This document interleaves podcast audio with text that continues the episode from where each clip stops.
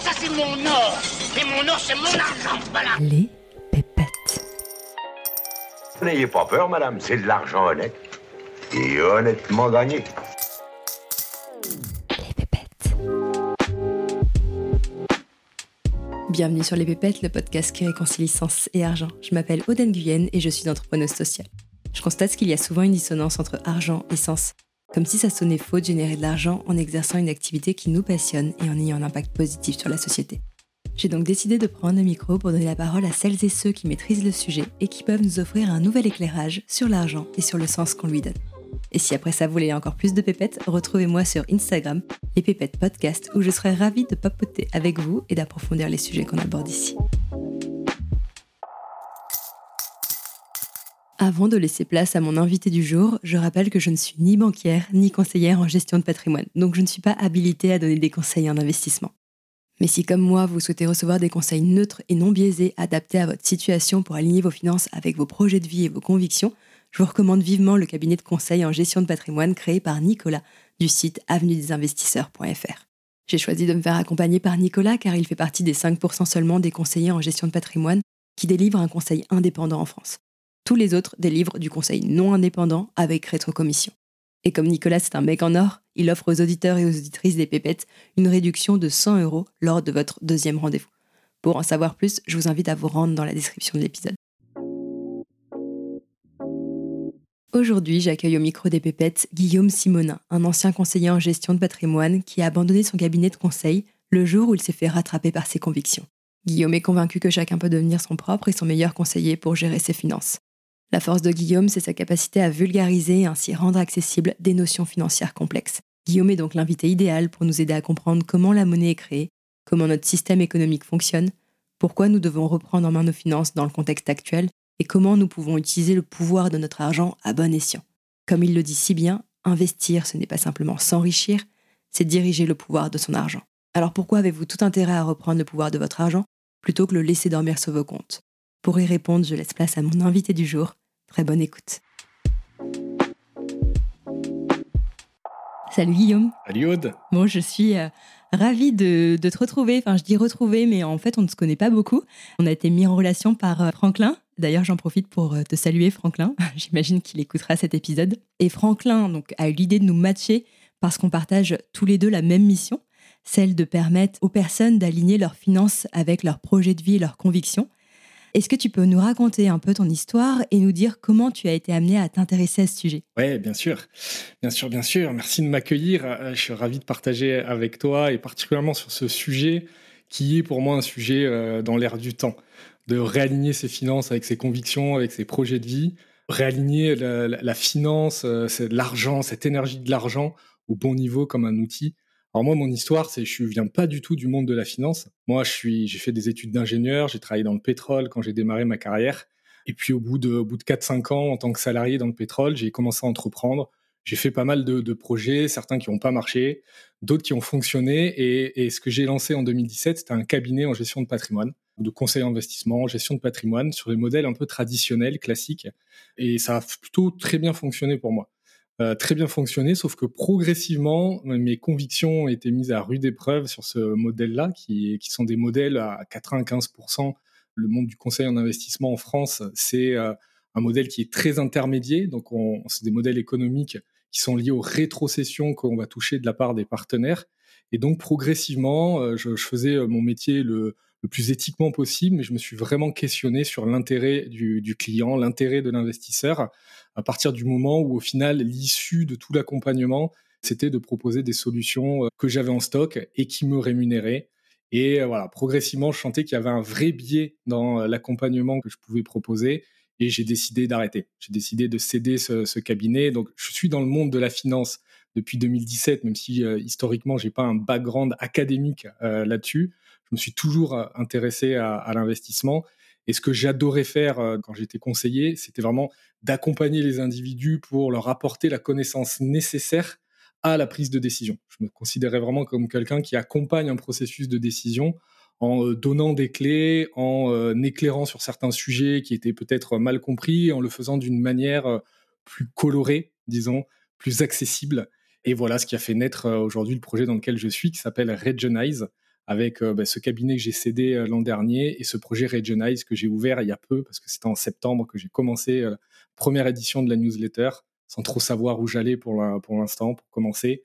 Et au final, mois après mois, pas après pas, ça a commencé à prendre un petit peu d'ampleur, notamment avec ce concept des feuilles volantes, qui sont ces illustrations où je décrypte un thème de l'économie, de la finance, de l'investissement, et qui plaisent bien parce qu'on arrive à rentrer dans ce monde de la finance par une autre porte que celle des acronymes, que celle du langage d'experts.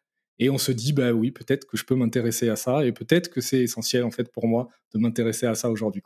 Et c'est surprenant de passer de ingénieur à conseiller en gestion de patrimoine. Tu dis que tu n'avais pas de background académique. Comment tu t'es retrouvé là?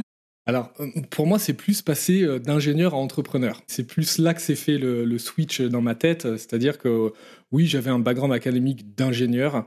Bon, c'est des études un peu techniques, etc. Euh, rien que ce que je faisais dans, le, mon monde salarié, c'était pas ultra technique, mais ça m'a permis d'avoir d'avoir une ouverture en fait sur ce monde de l'argent euh, parce que j'ai gagné très bien ma vie. J'étais dans une industrie euh, qui paye très bien. Quand j'ai démarré à 25 ans, euh, voilà, j'étais, j'étais vraiment très bien payé. Donc, je me suis intéressé très rapidement à l'investissement. Donc, j'ai commencé à faire des choses de mon côté, des choses que j'ai mal faites. C'est toujours un peu comme ça quand on démarre dans l'investissement. On, entend des choses, on veut tout de suite gagner vite, beaucoup. On est très attiré par cette notion de rendement. Aujourd'hui, c'est pas du tout mon propos. Je crois même plus trop à ça. Quoi. Je, je crois que oui, c'est un outil, mais que ça se passe ailleurs. Hein, et on en reparlera, je pense, dans la suite. Mais je l'ai fait avant tout euh, m'intéresser à l'investissement pour mon propre cas. Puis progressivement, je me suis renseigné, j'ai mis, j'ai mis le pied dedans, j'ai fait des choses.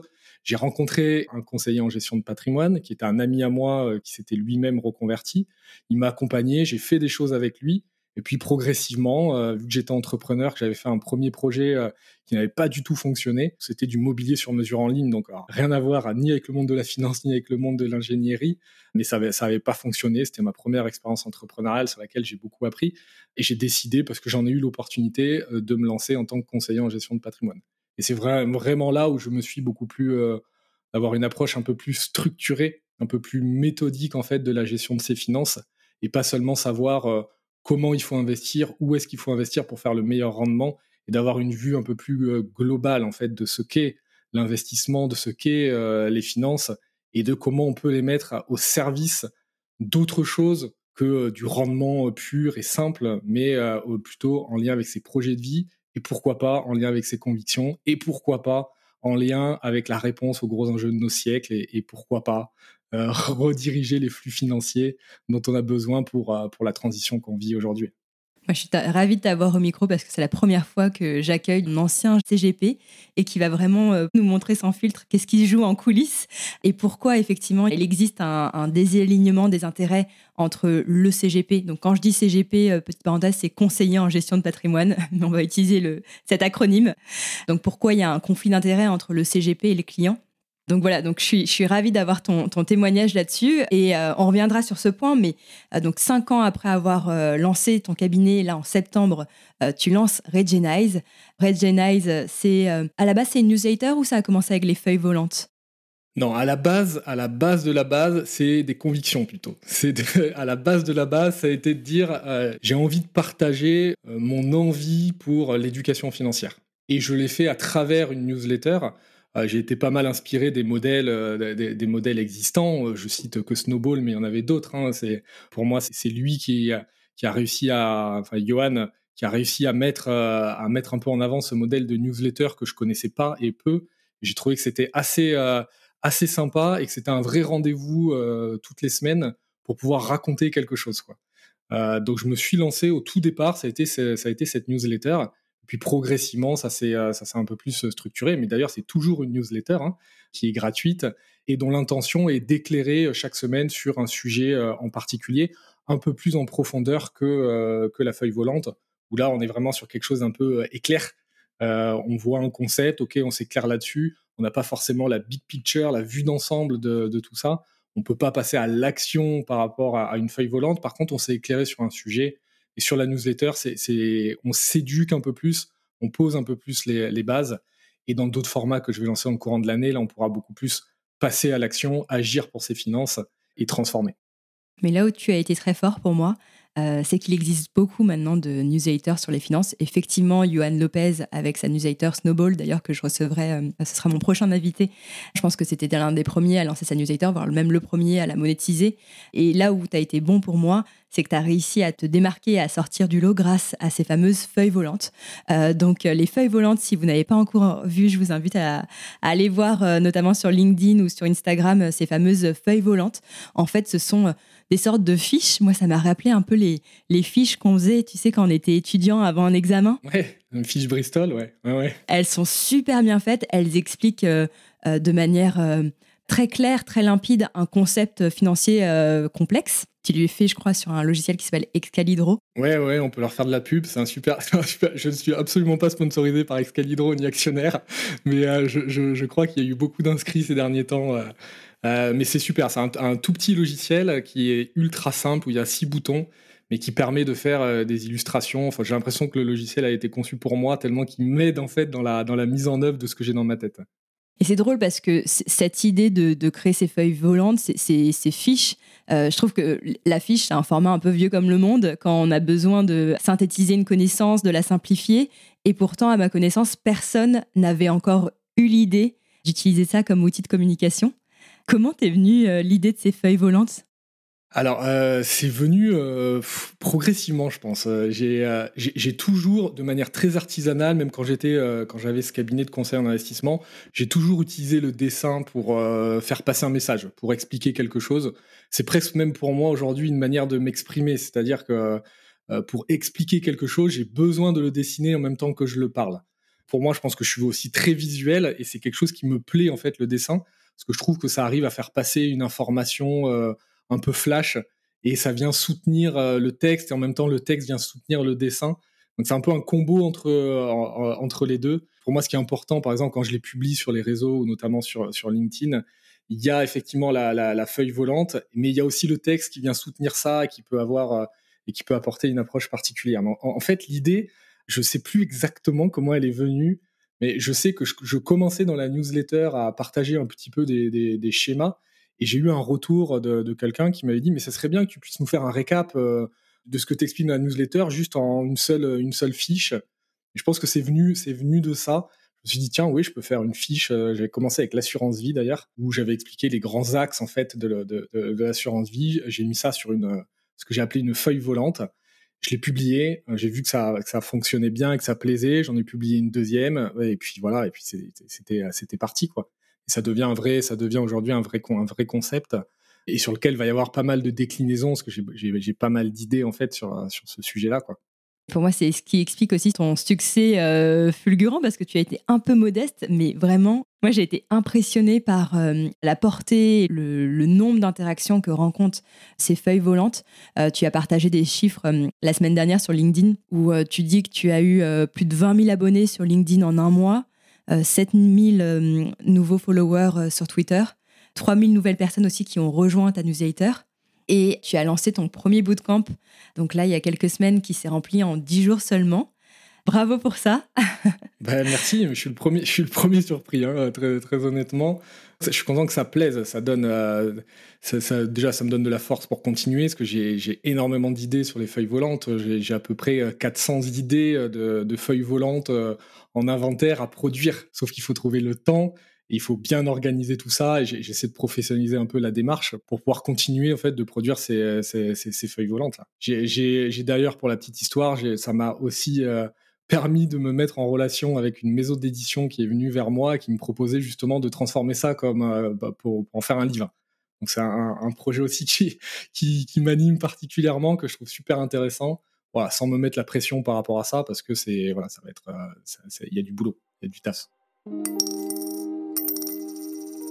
Revenons-en à ta mission, qui est de faire en sorte que euh, chacun devienne son propre et son euh, meilleur conseiller au niveau de ses finances personnelles. Alors pourquoi c'est essentiel, selon toi, de reprendre en main ses finances?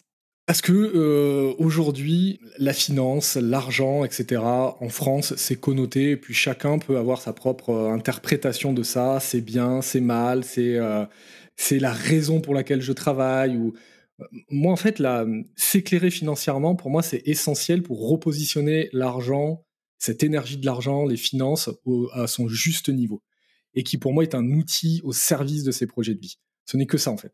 L'argent, la monnaie, c'est une invention en fait, c'est une invention humaine. En soi, ça n'a pas de valeur. C'est des bouts de papier ou c'est des mouvements électroniques, c'est des, des chiffres, mais, euh, mais c'est aussi de la sueur stockée quoi.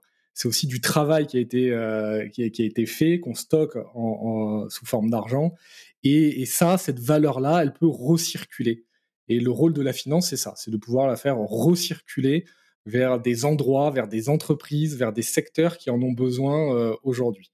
Et l'investissement, c'est ça. L'investissement, c'est de pouvoir euh, utiliser ces capacités-là pour pouvoir financer des choses et pour pouvoir à la fois pour nous en tant qu'individus financer ces projets de vie, notre futur, notre avenir, et à la fois répondre aux grands enjeux du siècle, on parle beaucoup de, ce modèle de transition dans lequel on est, on est en plein dedans. Parfois, on comprend, on comprend pas cette transition écologique, euh, d'aller vers une économie euh, plus décarbonée, etc. Tout ça, ça nécessite en fait de financer cette transition. Et dans le financement de cette transition, il est nécessaire de rediriger, euh, rediriger les flux. Mais au-delà de ça, je le ramène énormément à l'individu, parce que ça, c'est plus les, enjeux auxquels on fait face dans, la globalité et que le monde entier fait face, mais au niveau de l'individu euh, tel que nous sommes chacun là, ben, l'argent doit se mettre au service de ses projets de vie. Et s'éclairer sur son argent, ça permet de décider, de reprendre le pouvoir et de pouvoir l'aligner avec ce qui est important pour nous. Très souvent dans la question de ces, de, ces finances, c'est souvent un poids en fait pour les gens. De se dire, ok, euh, alors soit j'en ai pas assez, soit j'en ai trop, même si on se dit qu'on n'en a jamais trop, mais parfois c'est de l'argent qui, gonfle sur les comptes, ça reste sur les comptes courants. On arrive jusqu'au plafond du livret A, on arrive jusqu'au plafond du LDD, puis on commence à mettre sur le fonds en euros. On a une approche très sécurisée en France de, l'investissement et c'est un, peu un peu propre aussi à, notre système en France. Hein. tout ça, les fonds en euros, par exemple, n'existent pas, n'existent pas dans, d'autres pays. Cette approche très sécurisée de l'épargne. Et je crois qu'aujourd'hui, il faut aussi réappréhender cette notion de risque, s'éclairer en fait sur ces sujets-là pour pouvoir ben, remettre cet argent au service de ses projets de vie. Parce qu'avec une inflation qui galope aujourd'hui, on comprend bien, euh, et là je pense que 2022 a mis tout le monde d'accord sur ce sujet, que euh, ben, s'il y a de l'argent sur les comptes, il faut peut-être en faire quelque chose. Et il faut peut-être le rediriger vers d'autres supports sur lesquels on n'a pas l'habitude d'aller ou on a peur d'aller. Et je crois que la connaissance, l'éducation est une des clés pour pouvoir passer à l'action. Moi, ce que j'essaye de faire avec ce podcast, c'est justement d'amener des gens qui s'intéressent pas à ce sujet à s'y intéresser. Et souvent, j'observe que les personnes qui, justement, ont des valeurs, ont des convictions fortes, sont aussi celles qui se désintéressent le plus de l'argent. Et ces personnes vont aussi avoir tendance à diaboliser l'argent, à dire que euh, l'argent c'est mal, c'est la cause des problèmes dans le monde, euh, l'argent est au cœur d'un système capitaliste dans lequel les inégalités économiques se creusent, donc c'est très facile d'en venir à la conclusion que plus je m'enrichis, et plus je participe à l'accroissement des inégalités. Et quand on se fait cette réflexion, euh, forcément, on peut ressentir que de la culpabilité à vouloir gagner de l'argent. Est-ce que c'est ce qui se passe réellement? Comment toi, tu vois les choses?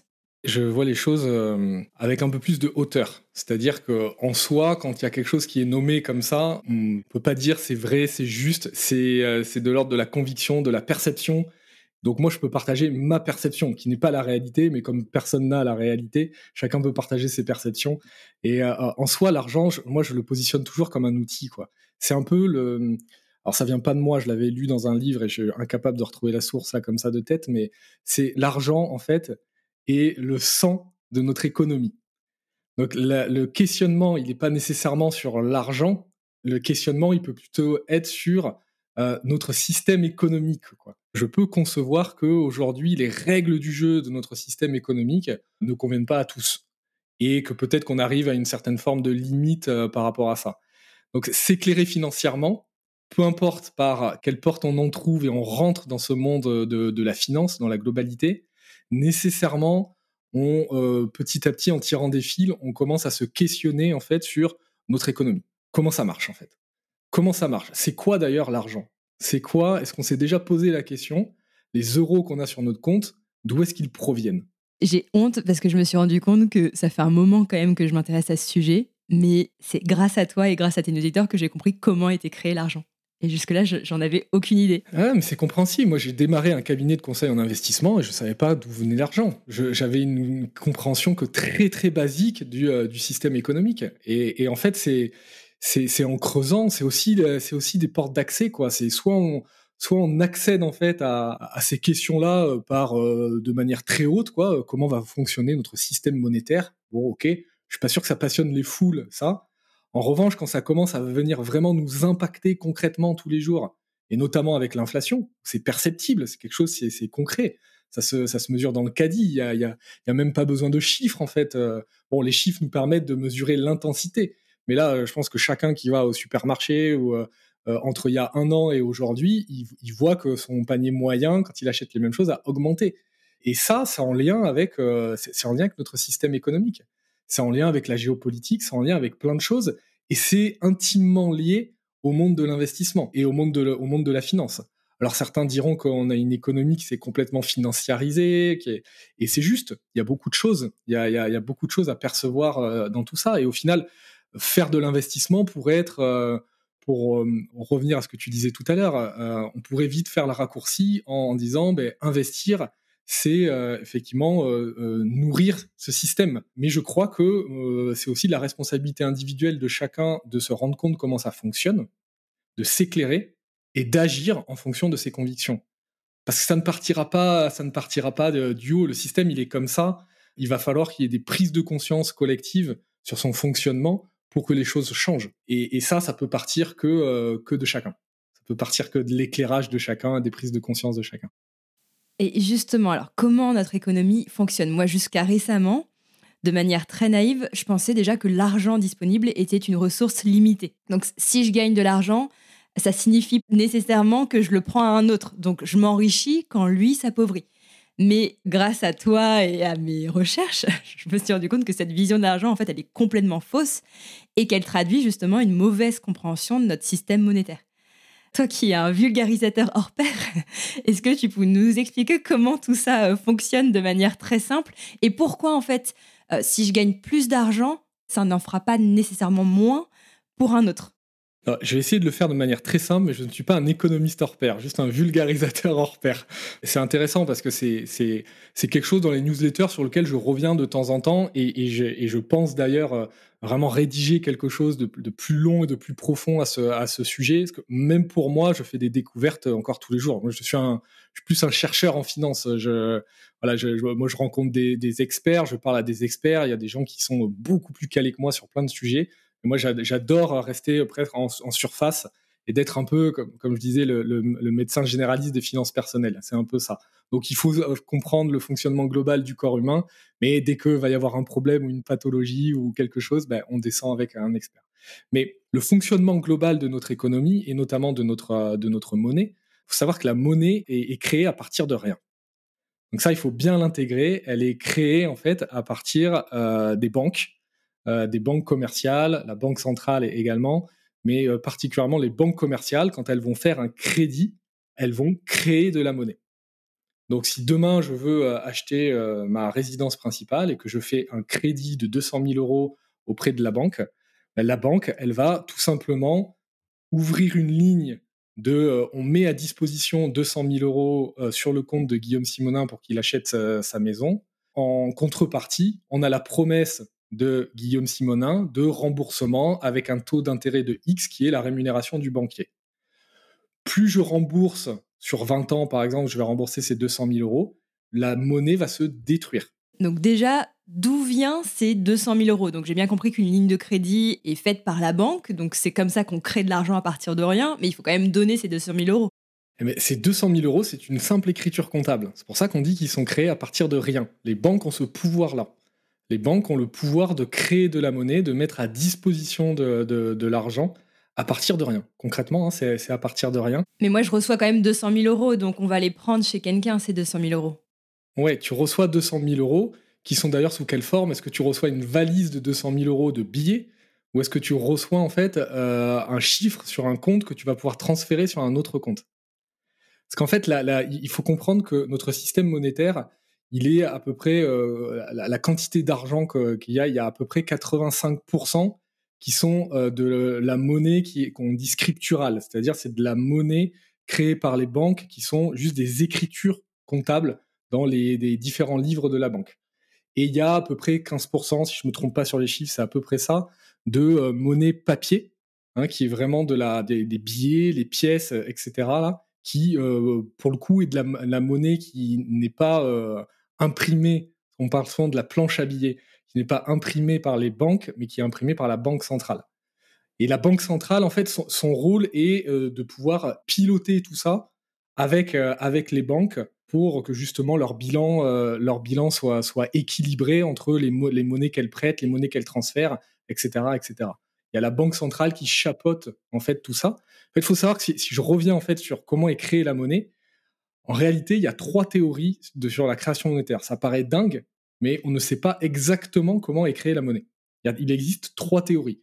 Il y en a une qui s'appelle la, théorie de la création ex nihilo, c'est-à-dire à, partir de rien, qui est la plus, euh, on va dire, la plus admise par les économistes, euh, qui est de dire que ce sont les banques commerciales qui créent la monnaie lorsqu'elles octroient un crédit. Et concrètement, elles le créent à partir de rien. Et c'est pour ça que c'est un vrai sujet euh, quand on parle de hausse des taux, par exemple, parce que très souvent, on ne comprend pas ce que ça veut dire quand la Banque centrale va hausser les taux. Alors que pourtant, c'est peut-être le premier indicateur à suivre quand on veut faire de l'investissement et quand on veut suivre la bourse, les marchés, etc. Parce que c'est euh, un peu euh, le premier indicateur de euh, liquidité qui va pouvoir couler sur les marchés ou être retiré des, des marchés. Quand la Banque centrale, elle augmente ses taux, il faut imaginer, c'est presque une image, c'est comme si elle fermait le robinet de la monnaie. C'est-à-dire que le, robinet se ferme un peu parce que l'argent va devenir d'un seul coup plus cher. Parce qu'il va y avoir un taux d'intérêt qui, augmente. Et en cascade, ça va venir augmenter tous les taux d'intérêt euh, de crédit, et notamment de crédit immobilier. Hein, on en entend parler en ce moment avec euh, le taux d'usure, etc. Enfin, les, taux d'intérêt montent euh, globalement partout dans le monde parce que les banques centrales ont décidé, c'est une, une, décision, hein, d'augmenter en fait les, euh, les taux d'intérêt. Pourquoi elles font ça? Pour lutter contre l'inflation. Et là, il faudrait euh, euh, revenir sur ce qu'est l'inflation, parce que l'inflation, il y a différentes causes à l'inflation. Il y a celle qui nous est annoncée de manière assez simple dans les médias et qu'on comprend de, de, manière claire, c'est en gros un déséquilibre entre l'offre et la demande. Ben, si d'un seul coup il y a beaucoup moins d'offres, mais il y a autant de demandes ou encore plus de demandes, mécaniquement les prix vont monter. Donc ça, c'est une composante de l'inflation. Il y a une deuxième euh, euh, composante qui est importante, c'est euh, la quantité de monnaie en circulation. Et c'est de dire, plus j'imprime de monnaie, plus il y a d'argent en circulation, moins il est rare, et mécaniquement, ça fait augmenter les prix. Donc quand on comprend ça, on comprend qu'il faut un peu plus s'éclairer sur le système monétaire, que c'est quelque chose, quand il y a des décisions qui sont prises par des institutions, notamment comme la Banque centrale, qui va euh, augmenter les taux, baisser les taux.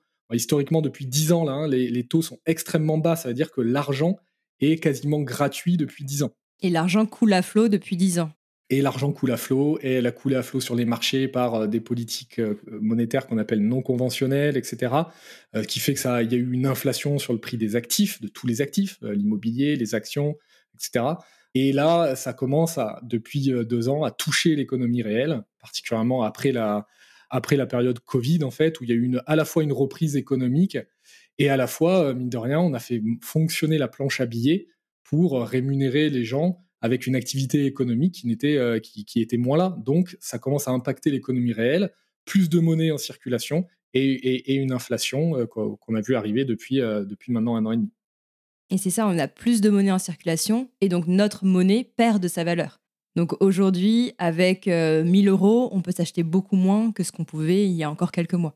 Il y a euh, quelques mois et encore quelques, il y a 20 ans, encore moins qu'il y a 20 ans. C'est ça, c'est l'inflation, c'est une perte de valeur de la monnaie. Sur ce sujet, c'est assez fou parce que souvent on prend comme comparatif, euh, par exemple, le prix d'une baguette de pain pour montrer à quel point la baguette de pain a évolué au fil des années. Mais si on regarde des postes de dépenses plus importants, comme par exemple les frais de scolarité, les frais de scolarité d'école de commerce, en moyenne, sur 11 ans, je, regardais ça hier, ils ont pris 15 000 euros. Donc aujourd'hui, pour payer euh, l'école de commerce que j'ai faite euh, il, y a, il y a 11 ans, il faudrait rajouter 15 000 euros de plus. Enfin, c'est fou quand on regarde ça à, cette échelle. Donc il faut voir qu'est-ce qui fait partie vraiment de l'inflation et qu'est-ce qui fait vraiment partie de choix aussi, euh, peut-être dans ses frais de scolarité ou de modèles, je connais pas, hein, donc euh, qui ont fait qu'on a décidé d'augmenter. Il, y, a plusieurs composantes en fait sur l'augmentation des prix. Là, c'est une moyenne sur toutes les écoles de commerce en France, mais, euh, mais voilà, je trouvais que quand on prend des, des produits qui sont plus qu'à quelques centimes d'euros, on voit vraiment aussi l'impact que ça a sur notre pouvoir d'achat. Très juste. Il y a beaucoup d'argent, l'argent a coulé à flot euh, ces euh, dix dernières années. Et en fait, moi, ça a été ça le déclic parce que je me suis dit, jusque-là, je pensais que l'argent était une ressource finie. Donc, euh, si on compare ça à un gâteau, ça veut dire que ce gâteau avait toujours la même taille année après année. Mais en fait, je me suis rendu compte que finalement, ce gâteau, il grossit de plus en plus. Et pourtant, la classe moyenne a tendance à prendre bah, toujours la même part du gâteau quand d'autres vont euh, se servir un peu plus et euh, vont prendre des parts de, ce gâteau de plus en plus grosses. Oui. ça, après, c'est la question de la répartition de, la richesse. Et là, on est vraiment sur le, système économique. Et on pourrait parler, on, pourrait questionner ce système capitalistique, on pourrait questionner plein de choses, euh, plein de choses là-dessus à, ce sujet. Et là, on est plus de l'ordre des convictions entre ce qui marche, ce qui marche pas, ce qui pourrait marcher, et, des choses qui sont, qui sont à changer. Sur ce sujet, quelles sont toi tes convictions personnelles? Je crois qu'aujourd'hui, il y a effectivement des gens qui sont de plus en plus riches, des gens qui sont de plus en plus pauvres, une classe moyenne qui s'appauvrit et qui va s'appauvrir d'autant plus avec, euh, avec l'inflation, et que concrètement, dans le temps, est-ce que c'est tenable? Je ne le crois pas. Je ne le crois pas. Il y a nécessairement besoin euh, de ne pas avoir autant de polarisation euh, dans, dans, la richesse. Pour moi, c'est, ça, c'est sûr. Après, c'est sur le comment on arrive à ça, où là, j'en sais rien. J'en sais rien. Et, ce que je crois en revanche, c'est euh, la nécessité que chacun s'éclaire pour se faire son propre opinion. On a vite fait de basculer en fait dans une vision des choses qui nous va bien et pas nécessairement de voir une globalité d'un fonctionnement euh, global et de comprendre quel peut avoir l'impact d'une vision sur nos vies par rapport à une autre. Donc c'est en ça que, hum, moi je peux avoir mes convictions par rapport à ça, mais je crois qu'il est nécessaire que chacun s'éclaire sur ces sujets pour se faire son propre opinion et pouvoir dire ok je sais comment ça marche je vois ce, je, vois ce qui se passe et peut-être que là je peux avoir un avis qui est un peu plus euh, éclairé et peut-être que euh, ça peut changer les choses je, me pose encore la question de est-ce que si vraiment je m'intéresse à, mes finances je vais pas euh, nourrir le, le mal entre guillemets? Mais je sais pas, c'est s'intéresser à ses finances pour toi, qu'est-ce que ça veut dire? Est-ce que ça veut dire s'en occuper ou s'intéresser? Moi, ce, sur, la question de l'argent, aujourd'hui, c'est là. C'est un outil. Après, tu es libre d'en faire ce que tu veux quand même. Aujourd'hui, quand je dis reprendre le pouvoir sur son argent, c'est euh, de dire, OK, aujourd'hui, j'ai une ressource qui s'appelle l'argent. Qu'est-ce que j'en fais? Euh, C'est un choix de ne rien en faire. C'est un choix et il est parfaitement acceptable. Tu as le droit. Après, c'est dommage. Parce que s'il y a des convictions derrière qui sont euh, importantes pour toi, pourquoi tu ne décides pas de rediriger cet argent-là vers ce qui est important pour toi? Et le tout de s'éclairer en fait financièrement, c'est de dire qu'aujourd'hui, je reprends le pouvoir sur son argent. Je ne vais pas laisser mon banquier me dire euh, c'est euh, plutôt ça qu'il faut ouvrir ou ça qu'il faut ouvrir. C'est moi, ce que je veux, c'est ça. Hein, quand on parlait tout à l'heure de convictions, ben, voilà, je peux avoir mes propres convictions. Chacun a ses propres convictions et moi, je respecte toutes les convictions parce qu'en fait, je, je crois que personne ne détient la vérité. En revanche, il y a des choses qui se passent, chacun doit s'éclairer et chacun doit être conscient de ce qui se passe pour pouvoir agir en âme et conscience. Moi, mon job presque, il est là. C'est de dire, c'est pas dire qu'est-ce qu'il faudrait faire, c'est plutôt euh, d'amener les gens à une réflexion de manière à ce qu'ils disent, voilà moi ce que je veux faire par rapport à un cheminement qui est le mien. Et euh, en l'occurrence, quelqu'un qui pourrait avoir des convictions, je vais donner un exemple qu'on voit souvent, c'est euh, vers l'investissement responsable, pour parler très concrètement. Comment je fais pour rendre, mon épargne peut-être plus verte et nourrir le grand enjeu du siècle qui est cette transition écologique? Ben, Aujourd'hui, il y a des supports d'investissement qui permettent ça. Il y a aussi beaucoup de greenwashing derrière ça. Donc il faut, savoir être suffisamment éclairé pour voir ce qui est du lard ou du cochon et, de faire des choix euh, qui sont en conscience. Mais aujourd'hui, la finance, l'argent, en fait, est un outil. Donc soit on ne veut pas utiliser l'outil, soit on veut l'utiliser pour en faire quelque chose qui est important pour nous. Et ça, il faut nécessairement s'éclairer sur ce sujet, sinon bah, on, va dans le sens du courant, qui est le sens de la masse, mais c'est un choix, c'est un choix. Mais j'ai l'impression, tu vois, que même si on est dans le cas de figure, parce que j'ai des valeurs et parce que je j'ai pas envie de, soutenir ce système capitaliste. Le fait de ne pas s'intéresser au sujet de l'argent et donc de fermer les yeux et de juste laisser son argent s'accumuler sur son livret A sans rien faire, le fait de rien faire, c'est comme si en soi, on participait quand même à ce système euh, en fermant les yeux. C'est jouer le jeu du système, en fait. C'est, euh, euh, Donc moi, je suis pas du tout quelqu'un d'anti-système. Je crois juste que je, suis quelqu'un qui veut m'éclairer par rapport à ça et faire des choix conscients.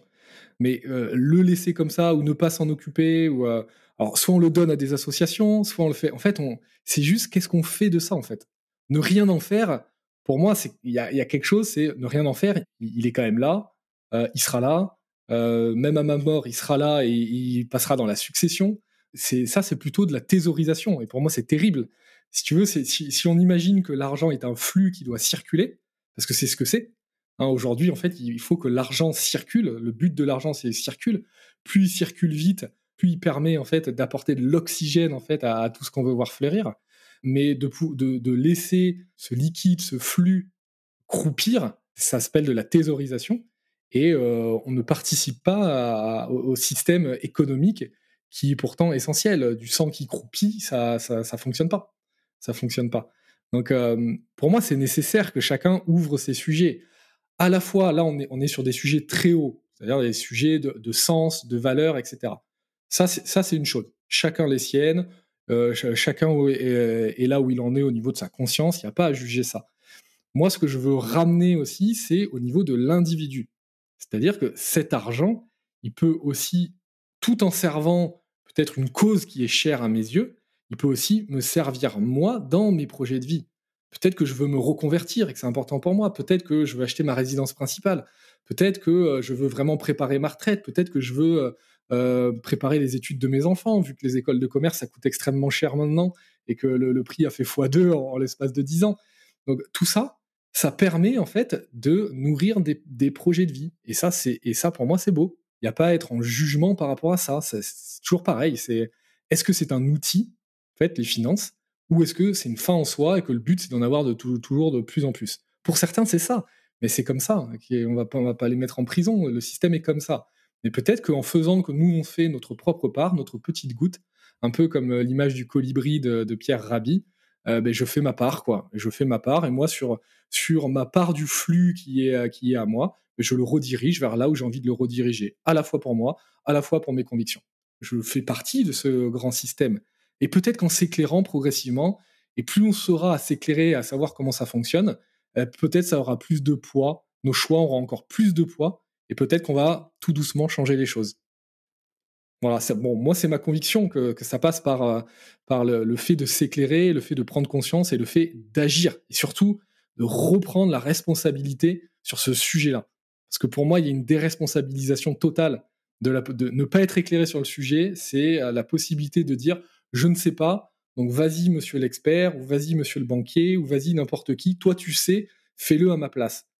Mais ok, mais c'est un choix. C'est un choix de se déresponsabiliser par rapport à, par rapport à cette valeur de l'argent. Ça me fait penser un peu à ce que je disais avec euh, Jeanne Lazarus, qui est une sociologue euh, de Sciences Po que j'avais reçue sur ce podcast, et qui me disait, bah, en fait, c'est simple, soit euh, on arrive à changer les choses de l'intérieur, mais on est obligé de faire avec ce système, soit on crée un monde parallèle, enfin un système parallèle, mais le problème, c'est que elle, sa conviction intime, c'est que du coup, ça n'aura aucun impact, et que d'où l'intérêt aujourd'hui de si des personnes qui nous écoutent et se disent que voilà qu'elles soutiennent pas ce système capitaliste, d'où l'intérêt de s'informer, de s'éclairer sur ces sujets pour voir comment en fait tu peux avoir un impact en changeant les choses de l'intérieur et du coup en redirigeant cette création, cette monnaie et en faisant en sorte que cette monnaie vienne plutôt euh, nourrir euh, bah, la transition écologique, viennent nourrir mes valeurs, euh, viennent nourrir peut-être aussi mes projets de vie. Mais le fait de juste fermer les yeux et de se dire ça ne m'intéresse pas, ça me brûle les doigts, l'argent, j'ai pas envie d'y m'intéresser et, je le laisse de côté. Voilà, c'est ce qu'on disait, c'est en soi, euh, c'est comme si vous participiez quand même au système. Ouais, il y a un monde aussi entre ne rien faire et mettre 100% de ses fonds sur les grands enjeux du siècle, etc. Et des fois, c'est ce grand écart qui fait peur. Euh, moi, je suis plus du parti du et que du ou. C'est-à-dire, euh, pourquoi pas faire euh, ben, aujourd'hui comment ça fonctionne? Il y, a, y quand même des bonnes pratiques dans la finance traditionnelle, l'investissement en bourse, etc. Faut savoir qu'aujourd'hui, pour financer la transition, on n'a pas besoin de tout le flux financier mondial. Quoi. on a besoin que chacun fasse un petit peu de sa part. Alors j'ai plus les chiffres exactement, hein, je les ai eus à une, époque, mais si chacun faisait un, petit bout, 10%, 5%, mais ce serait déjà en fait considérable, considérable. Et, ça, nécessairement, ça passe par le fait de prendre ce sujet à bras le corps. Parce que c'est soit nous, soit nous en tant qu'investisseurs euh, particuliers qui avons cette conscience-là, qui avons envie d'avancer dans ce sens-là, on le fait, soit on attend que ce soit des intermédiaires qui le fassent. Quand je dis des intermédiaires, c'est le système financier. Bon, le système financier aujourd'hui, il va très bien. Donc je suis pas sûr que pour lui, ce soit un, vrai sujet de modifier ses, pratiques, euh, etc. Par contre, quand il y aura de moins en moins de clients, où il y aura de plus en plus de conscience individuelle sur ces sujets-là, peut-être que ça va faire bouger le système. Et, pour moi, ça peut partir que de la base, que de l'intérieur. Et euh, c'est Einstein qui disait euh, un système ne peut pas changer avec euh, le même paradigme qu'il l'a créé. Et en fait, c'est ça, on est aujourd'hui dans un paradigme de société qui est ce qui est. Peut-être qu'il faut le revoir.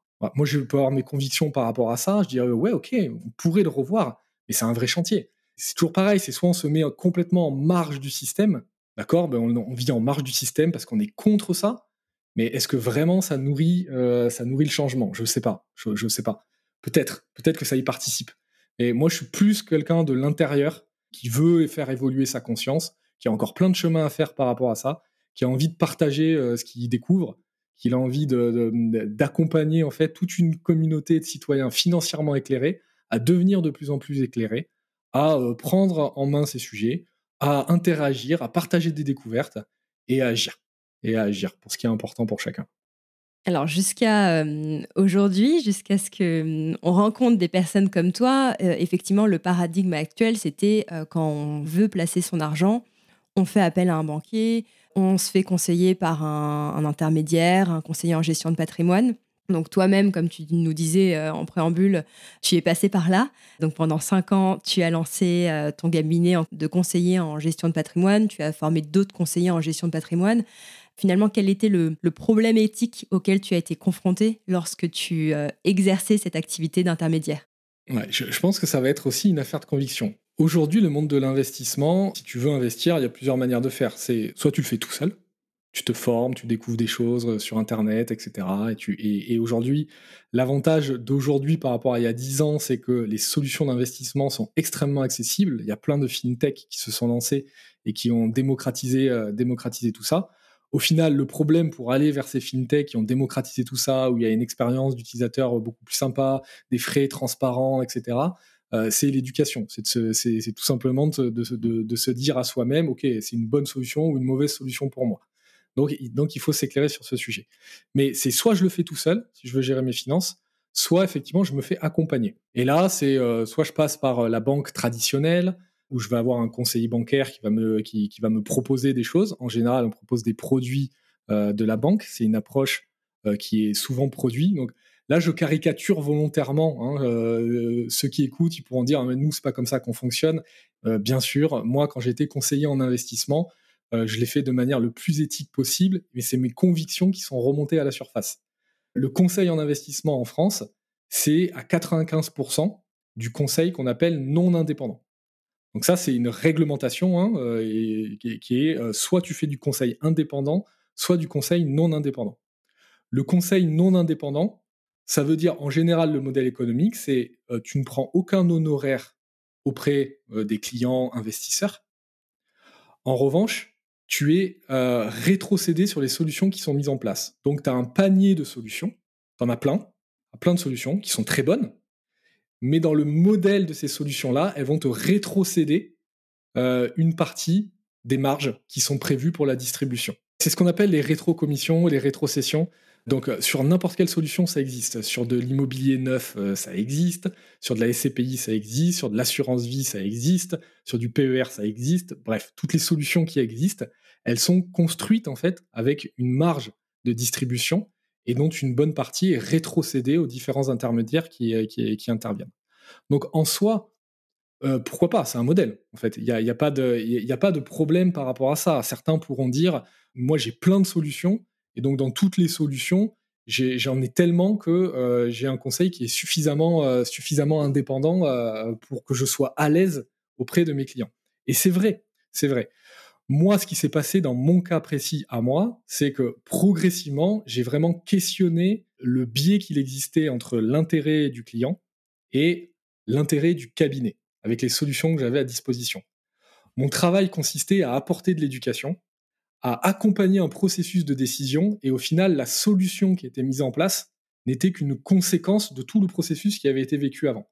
Mais la vraie valeur que j'apportais n'était pas dans la présentation de telle solution, elle était plus dans le fait de s'éclairer, de comprendre, de connecter à ses projets de vie, de construire la stratégie et de dire, ben voilà, voilà ce qu'il me faut au bout du compte, voilà les solutions qu'il qui me faut. Et mon modèle économique n'était basé que là-dessus, que sur le fait de proposer ces solutions à la fin. Mais ce que je me suis rendu compte, c'est qu'une fois que j'avais apporté tout ça, qui a une valeur, qui était offerte, en l'occurrence, dans, ce modèle-là, ma rémunération n'était liée que à la mise en place de ça. Et les investisseurs pouvaient être tellement éclairés maintenant à ces sujets qu'ils pouvaient décider à ce moment-là de dire ben, euh, pourquoi je ne vais pas le faire tout seul? Parce que quand même j'ai des contrats euh, qui, qui, sont disponibles par des fintechs ou autres en termes de frais qui sont beaucoup plus agréables pour moi et beaucoup moins chers et donc qui me permettent d'aller chercher beaucoup plus de capter beaucoup plus de valeur de la part de mes investissements moi, c'est ça en fait que j'ai euh, questionné pendant, euh, pendant un an. Et, euh, et au bout d'un moment, j'ai décidé, j'ai dit qu'aujourd'hui, je veux me positionner sur cette partie de formation, d'éducation et d'accompagner chacun à devenir son propre conseiller parce qu'aujourd'hui, les solutions sont accessibles. Ce qui n'est pas accessible, à mon sens, c'est l'éducation. Le savoir est largement accessible. On peut trouver tout et n'importe quoi sur Internet. Il y a plein de sites super bien. Je, cite souvent Avenue des investisseurs que je trouve vraiment top quand on veut démarrer en fait sur l'investissement, parce qu'il y a plein, il y a, ils ont décrypté plein de choses, etc. Donc là, c'est une approche très investissement et c'est, et, je trouve que c'est top. Donc on peut le faire soi-même, on découvre, on découvre plein de choses, mais à mon sens, il manque une approche qui est plus globale, pas seulement de l'investissement, mais plus de la finance au sens large, une méthode, un cadre, quelque chose qu'on peut suivre, un parcours qu'on peut vivre euh, des éléments dont on a besoin à un moment précis. Moi, j'accompagne plus un processus de transformation. C'est ça où je dis chacun peut devenir son propre conseiller. Je le crois réellement. Avec euh, le, bon parcours, la bonne méthode, la bonne communauté et de, se poser les bonnes questions au bon moment et d'avoir les bonnes réponses, on arrive à euh, enlever les différents freins qui sont là, qu'on ne sait pas nommer au départ quand on, quand on démarre. Et au fur et à mesure du temps, on se retrouve, c'est ce que je fais dans mon bootcamp en ce moment, ben, on se retrouve en fait avec une vision beaucoup plus claire de ce que c'est la finance et comment elle peut euh, comment elle peut nous aider. Et ça, ça passe pour moi avec une vue très globale de reconnecter au projet, de reconnecter à où est-ce qu'on en est aujourd'hui, pourquoi on n'a pas avancé, euh, presque un peu développement personnel avec cette énergie de l'argent, quoi. Hein.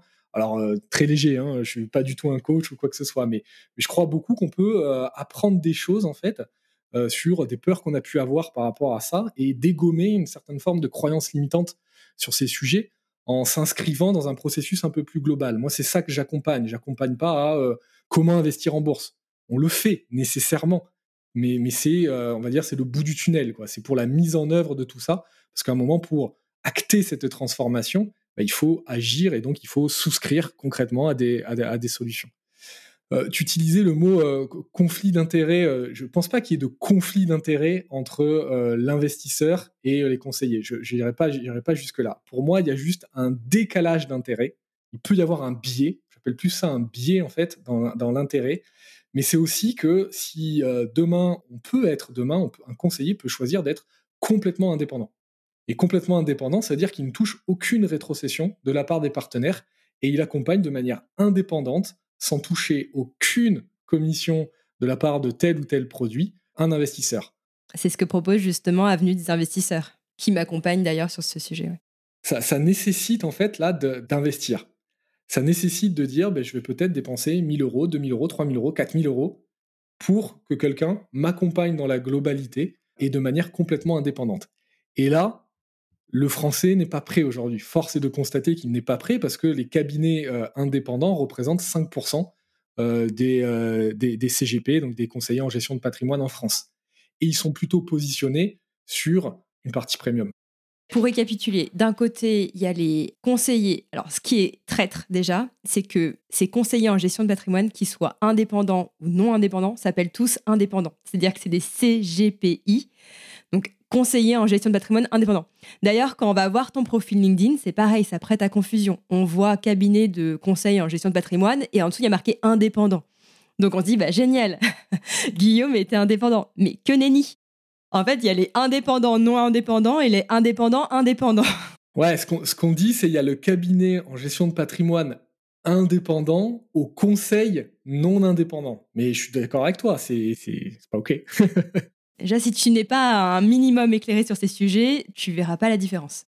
Quand tu as un premier rendez-vous avec un client, tu es dans l'obligation d'être parfaitement transparent sur ton modèle. Donc, il euh, n'y a, pas, y a pas de. En fait, il n'y a, jamais aucune surprise pour les, pour les clients. Ils sont au courant quand ils vont être accompagnés que ça, que ça fonctionne comme ça. Par contre, ce qu'ils savent pas, c'est que ça peut fonctionner différemment, peut-être. Oui, et en même temps, enfin, tu vois, moi, je suis pas complètement d'accord parce que j'ai commencé à m'intéresser à ces sujets en 2017. J'avais fait le tour euh, de, plusieurs conseillers en gestion de patrimoine. Et donc, tous me disaient, euh, un, euh, c'est complètement gratuit, donc c'est un dollar.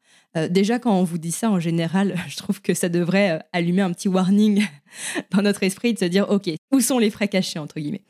donc, première chose. Et puis, deuxième chose, c'était donc Effectivement, il parle tout de suite des rétrocommissions. Donc à cette époque, je savais pas, je pensais que tous les CGP, puisque j'en avais été voir quand même plusieurs, et tous les CGP me disaient qu'ils étaient rémunérés sur un modèle de rétrocession. J'étais pas exposé à un autre modèle, mais quand même, ils te disent que, euh, en gros, plus vous vous enrichissez, plus je m'enrichis, parce que justement, ce modèle de rétrocommission permet de gagner, euh, plus vous gagnez d'argent euh, sur vos placements, et plus moi, mes rétrocommissions vont être élevées. Donc j'avais l'impression que nos intérêts étaient complètement alignés. Toi, tu parles de décalage d'intérêts. Pour moi, même parfois, il y a des conflits d'intérêts parce que déjà, je m'étais rendu compte que souvent, ces CGP, bizarrement, avaient tous un billet financier, donc tous recommandaient d'investir plutôt en bourse, peu parler d'immobilier. Et quand ils parlaient d'immobilier, moi, ils m'avaient tous recommandé de faire un investissement Pinel. Or, après m'être informé sur ce sujet, c'est là où j'ai compris qu'un CGP, sur un, donc un investissement Pinel, euh, c'est un investissement dans l'immobilier neuf qui permet euh, d'avoir une certaine, enfin une carotte fiscale à la clé. Et ce type d'investissement, il est souvent recommandé par des conseillers en gestion de patrimoine indépendants, non indépendants, parce que c'est là où en fait ils vont percevoir des rétrocommissions qui vont être les plus importantes. En général, je crois que ça se situe entre 5 et 10% du projet immobilier. Donc en gros, sur un projet à 200 000, c'est entre 10 000 et 20 000 euros de com pour le CGP. Donc c'est énorme. Donc là, on, voit vraiment à quel point nos intérêts sont désalignés avec le, conseiller euh, en question. Oui, absolument. Mais il y, a ça. En fait, aujourd'hui, il faut comprendre. Tu prends l'exemple de, l'investissement Pinel, parce que ça fait, une grosse somme comme ça, parce que c'est des gros montants, mais c'est exactement la même chose sur euh, toutes les autres solutions. La SCPI, c'est le cas aussi, hein, qui est une société civile de placement immobilier qui permet d'investir dans de l'immobilier les, rétrocessions de commission, elles sont de l'ordre de 5-6% sur euh, le montant d'une euh, SCPI. Il y a d'ailleurs des acteurs qui se sont lancés sur ce créneau en redonnant du cashback à l'investisseur, en redonnant 2 ou 2,5% du montant, du, montant investi, pour réaligner peut-être les intérêts à ça. ce qu'il faut comprendre, c'est si tu passes en direct auprès de la SCPI, c'est le même prix en fait. Sauf que là, la SCPI, elle va, elle va garder entièrement cette marge-là. Tu peux pas négocier le prix, euh, le prix de ta SCPI à l'entrée en passant en direct. Et c'est le cas sur beaucoup, beaucoup de choses. C'est-à-dire que c'est le système qui est comme ça. C'est euh, le, système est intermédiaire. C'est euh, pour moi en tant que CGP, je me considérais comme un rouage. Et c'est ça que, en partie, j'ai pas supporté. C'est j'étais un rouage de ce système financier bien huilé.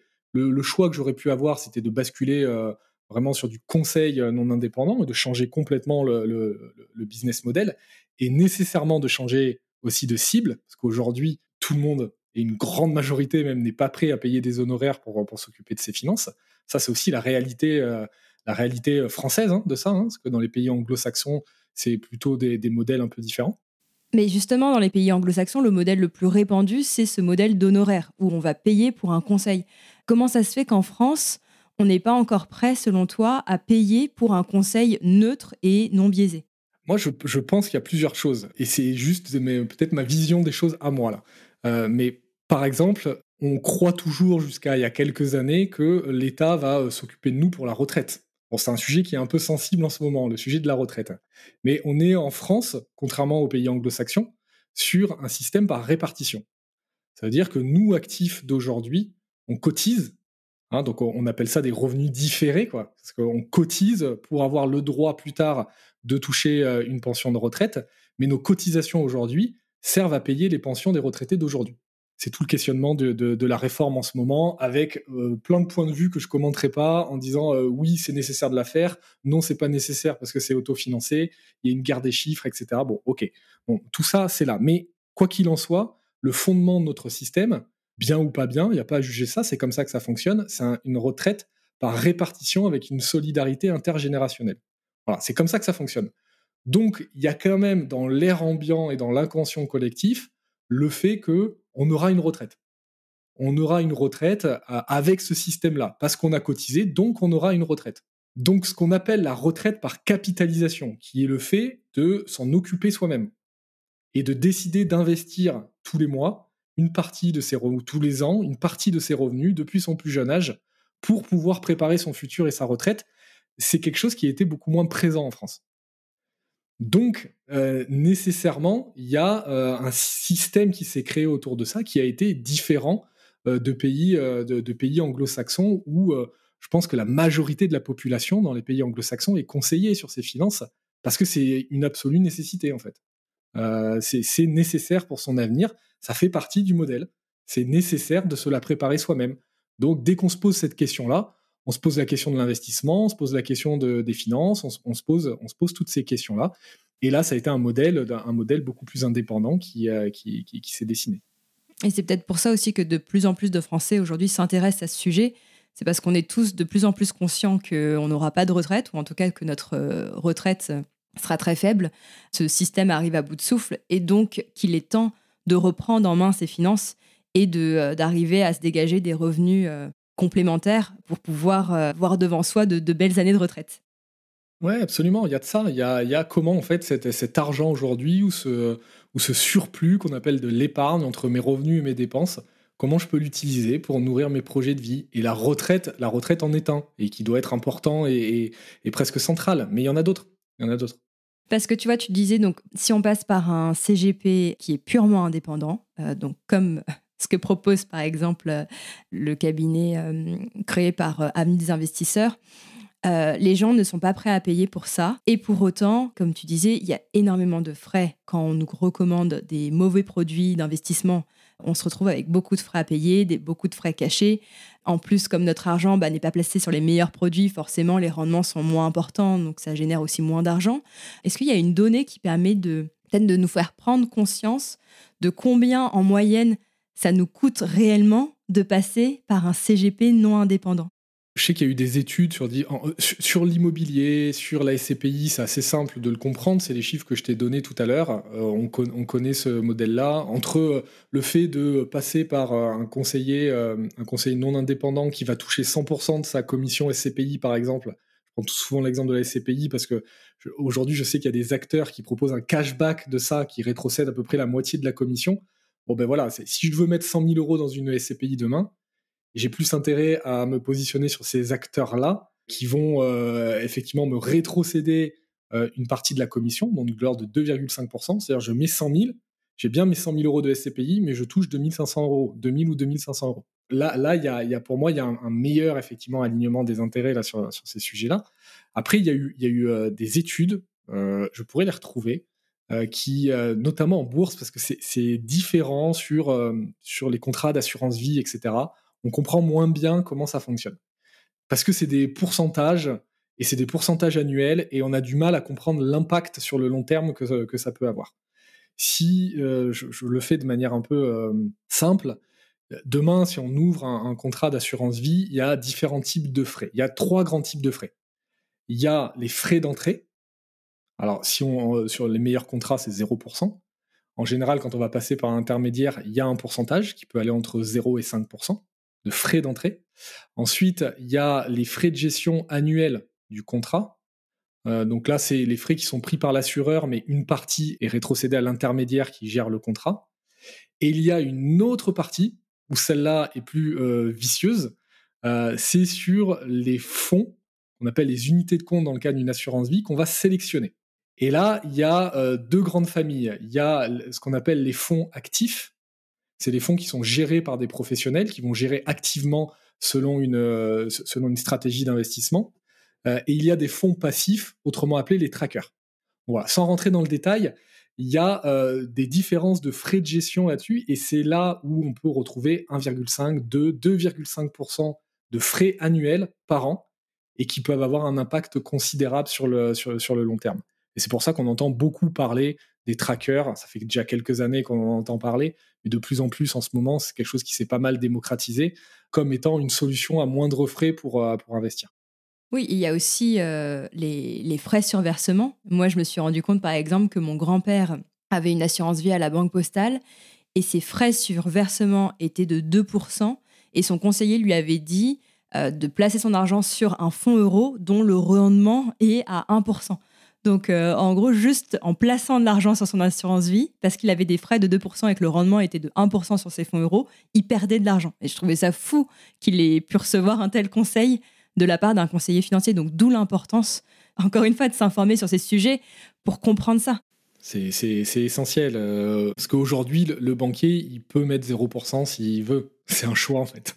C'est vraiment ce que j'ai réalisé, c'est que même si on se fait accompagner par un conseiller en gestion de patrimoine, indépendant ou non indépendant ou un, intermédiaire, c'est important, comme tu dis, de rester aux commandes, euh, de ne pas donner les pleins pouvoirs à ce conseiller et donc être capable d'être en mesure de, le challenger, euh, de lui poser des questions plus fines pour pas prendre ses paroles pour argent comptant, justement, et éviter des erreurs qui, euh, sur la durée, nous coûtent cher. Bien sûr. Et ça, c'est quand je dis devenir son propre conseiller ou devenir autonome dans la gestion de ses finances, pour moi, ce mot autonomie, en fait, ça ne veut pas dire tout faire de manière complètement indépendante et seule.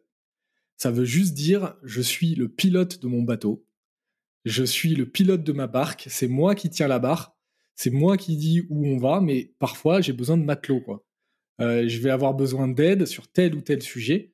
Mais par contre, je, je, les positionne comme des ressources, en fait, à mon besoin, et pas comme les experts qui doivent me dire que c'est comme ça que ça marche et pas autrement. Donc c'est l'important de s'éclairer, c'est ça, et c'est de se dire voilà ce que je peux faire seul, voilà ce dont j'ai besoin pour me faire accompagner en lien avec euh, en lien avec qui je suis et de là où je veux aller. Donc merci de le dire parce que c'est euh, pour moi je, je, pense que chacun doit s'éclairer sur ces sujets et faire des choix en âme et conscience. Et si le choix c'est de se faire accompagner par tel ou tel conseiller, eh ben super, il y a aucun problème en fait à ça parce qu'ils ont une valeur ajoutée à apporter sur, plein de sujets. Certains ne veulent pas gérer le sujet au jour le jour de leur investissement, de leurs finances. Ça peut demander du temps, du suivi, c'est pas un sujet qui les intéresse. Par contre, ils devraient s'intéresser à la globalité de tout ça, avoir une vue d'ensemble de comment ça fonctionne pour pouvoir faire des choix éclairés. C'est le plus important. Et après, je, je, pense même que ça redorerait la place et le blason des euh, conseillers en investissement, qui, il y en a beaucoup qui sont pas du tout des vendeurs de produits qui sont vraiment euh, posés, portés sur le conseil, l'accompagnement, et ça va bien au-delà en fait du conseil en investissement d'ailleurs. Hein. Ça va euh, sur du conseil patrimonial, du conseil de régime, du euh, c'est le conseil en gestion de patrimoine, c'est pas que de l'investissement. L'investissement n'est qu'un outil, c'est plus global. Il y a de la prévoyance, il y a plein de choses en fait. Donc à partir du moment où on les repositionne à, à cet endroit-là, ils deviennent vraiment un atout, un atout précieux. Et ça, encore une fois, c'est presque la responsabilité de chacun de prendre sa juste place. C'est plus que chacun ne prend pas sa responsabilité, ne prend pas sa place par rapport à ses finances, donc il laisse la place à un autre. Et il laisse cet honneur à un autre de piloter tout ça. Une fois qu'on a dit euh, tout ça, qu'on a envie là d'être le pilote de ses finances, ça y est, tu, tu m'as convaincu. Comment je m'y prends pour parvenir à, à cet alignement entre euh, mes finances, mes objectifs et mes valeurs Par où je commence? Presque moi, c'est peu importe la porte d'entrée. La porte d'entrée de tout ça. Il y en a qui vont être très portés sur, euh, sur euh, l'investissement ou vont avoir un coup de cœur sur l'investissement en bourse. Parce que moi, nécessairement, euh, peu importe la porte par laquelle on rentre, au bout d'un moment, on est en train de tirer un fil qui va arriver au même endroit à un moment ou à un autre. Et donc, ça peut être un raccourci, par contre, de passer par là. C'est vraiment de se questionner, en fait, sur ces projets c'est clairement ce que je fais vivre, par exemple, dans, le, dans, dans, les, les, deux bootcamps là, que j'accompagne sur ce début d'année. C'est tout un processus que j'appelle d'ailleurs la traversée. C'est un vrai voyage financier. C'est de dire d'où je pars, où je vais et quelle stratégie, quel itinéraire je prends pour partir de là où je suis, pour aller euh, là où je veux aller. Mais si on n'a pas les deux extrémités de là où je suis et de là où je veux aller, c'est mes projets de vie, c'est des objectifs, c'est des, choses qui sont assez, concrètes qu'il faut travailler, eh ben c'est très difficile de tracer l'itinéraire. Et très souvent, on veut déjà mettre en place des itinéraires, mais on ne sait pas où on veut aller. quoi. Donc, je fais beaucoup de citations aujourd'hui, mais c'est Sénèque qui dit il n'y a pas de vent favorable pour celui qui ne sait où il va. Et c'est très juste en fait. Euh, très souvent, en fait, on ne tacle pas le sujet de ses finances parce qu'on n'a pas la direction, on n'a pas le cap. On sent que c'est important, on se dit on le fera plus tard, mais en réalité, c'est que on s'est pas posé les vraies questions. Et les vraies questions, moi je crois beaucoup à ça, c'est le sens qu'on veut mettre à ça. C'est le projet de vie. C'est une, espèce de vue d'ensemble, c'est une globalité. Mais si la porte d'entrée, c'est j'aimerais bien euh, commencer à investir en bourse, eh ben très bien, c'est la porte d'entrée. Progressivement, les questions se poseront quand on va vouloir construire une stratégie pour investir en bourse, qui peut peut-être très spécifique.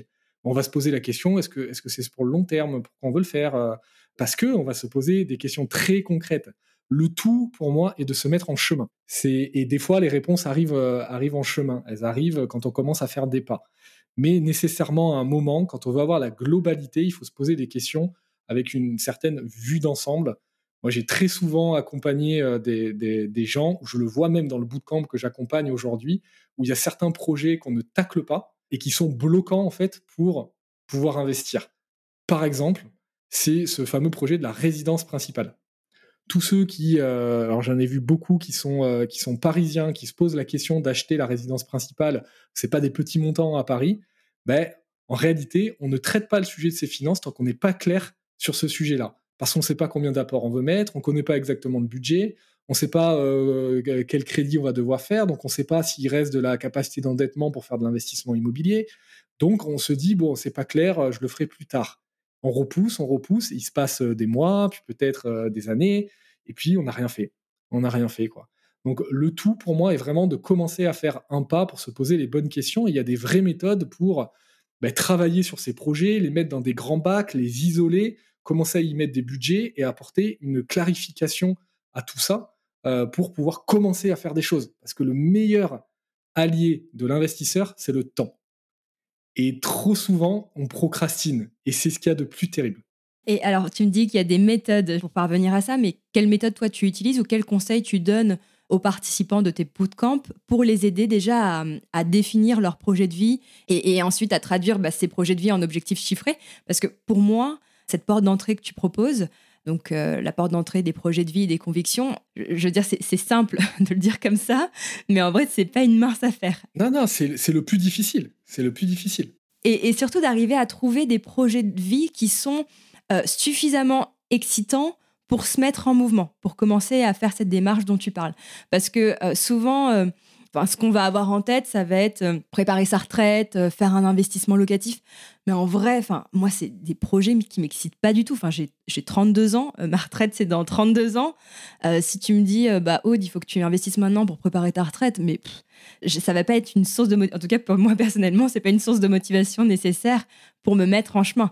Par contre, je pense que c'est important peut-être de se demander qu'est-ce que je veux pour ma retraite, vraiment d'aller en profondeur. Qu'est-ce que toi tu proposes pour, euh, pour exciter les gens sur ce sujet?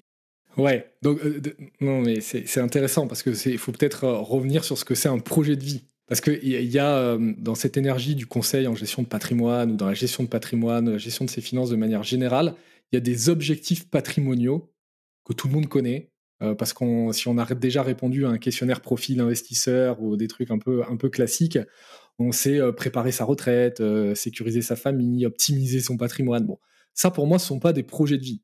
C'est c'est des indications qui permettent de nourrir en fait ce qu'est un projet de vie. Un projet de vie pour moi, c'est préparer sa retraite, son avenir de manière globale, au-delà de la retraite, tu vois, préparer son avenir. Pour moi ça ça peut être un projet de vie. Acquérir sa résidence principale, c'est un projet de vie. Se reconvertir, c'est un projet de vie. Vouloir faire un tour du monde, c'est un projet de vie.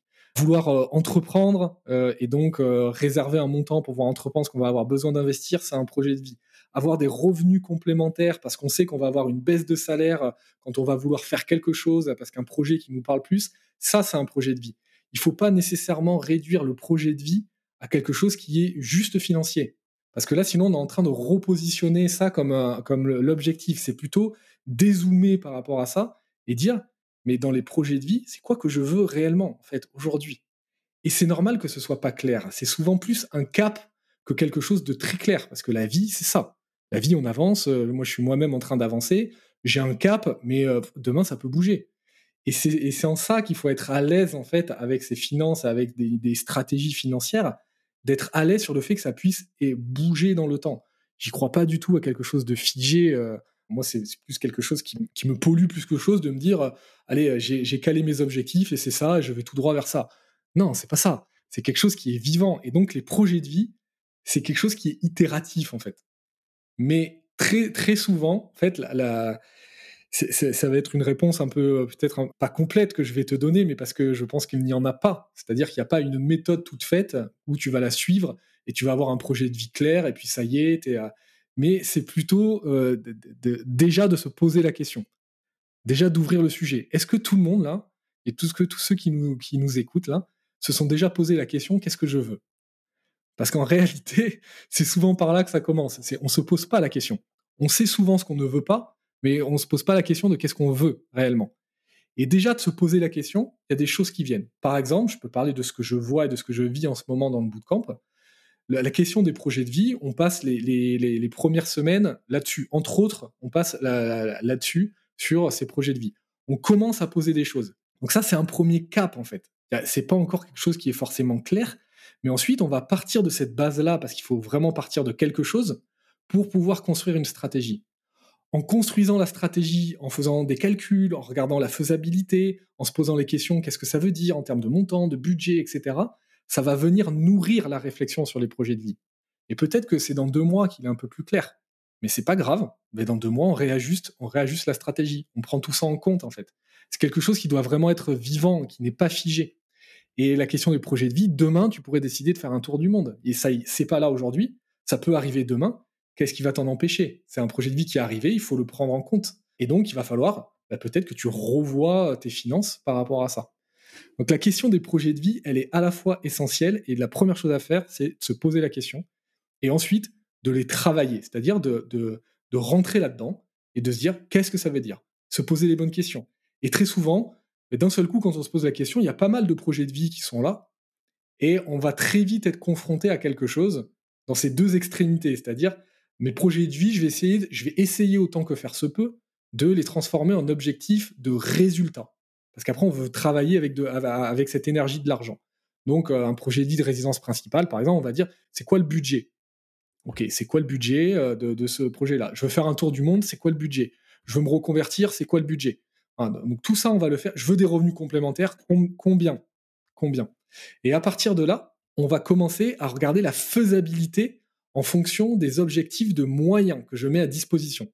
Mes objectifs de moyens aujourd'hui, c'est pas compliqué, c'est un patrimoine que j'ai peut-être déjà acquis. Alors peut-être qu'il est que sur des livrets A, que sur euh, du, LDD, que sur de, l'assurance vie fonds en euros ou, ailleurs, peu importe. J'ai un patrimoine qui est déjà là.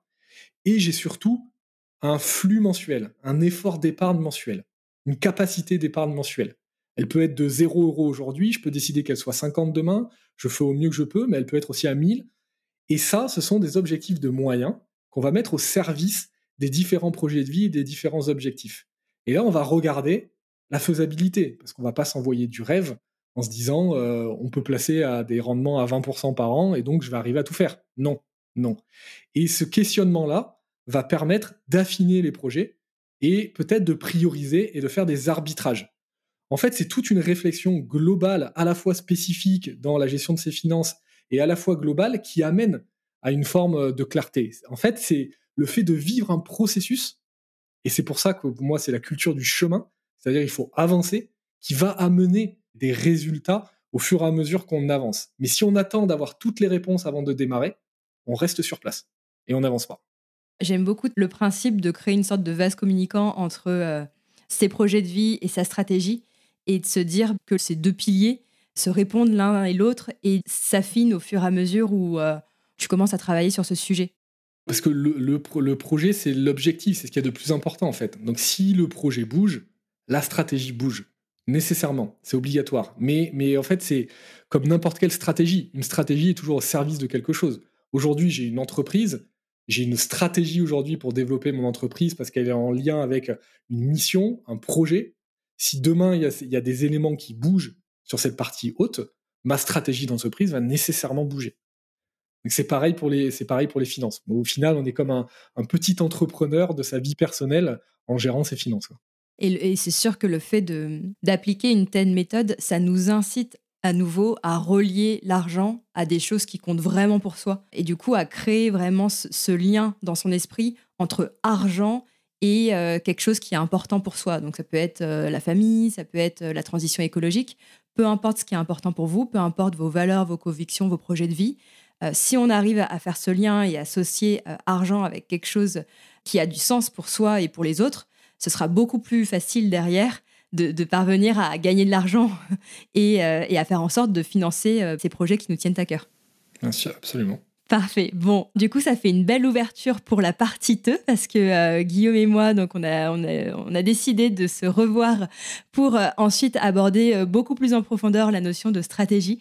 là, l'idée de ce premier échange, c'était vraiment de se concentrer sur le pourquoi, pourquoi on a intérêt euh, de s'intéresser à ses finances aujourd'hui, pourquoi on a intérêt d'investir, euh, surtout si vous êtes euh, quelqu'un de bien et si vous avez des valeurs et, des convictions. Et la prochaine fois, du coup, on verra plutôt le comment quelle enveloppe, quel dispositif choisir, sur quels actifs investir, est-ce que c'est le bon moment aussi d'investir? Donc on abordera plus ces questions autour de la stratégie. Avant de te quitter, Guillaume, j'ai envie de te poser la question que je pose désormais à tous mes invités. C'est quoi, selon toi, ta plus grande source de richesse?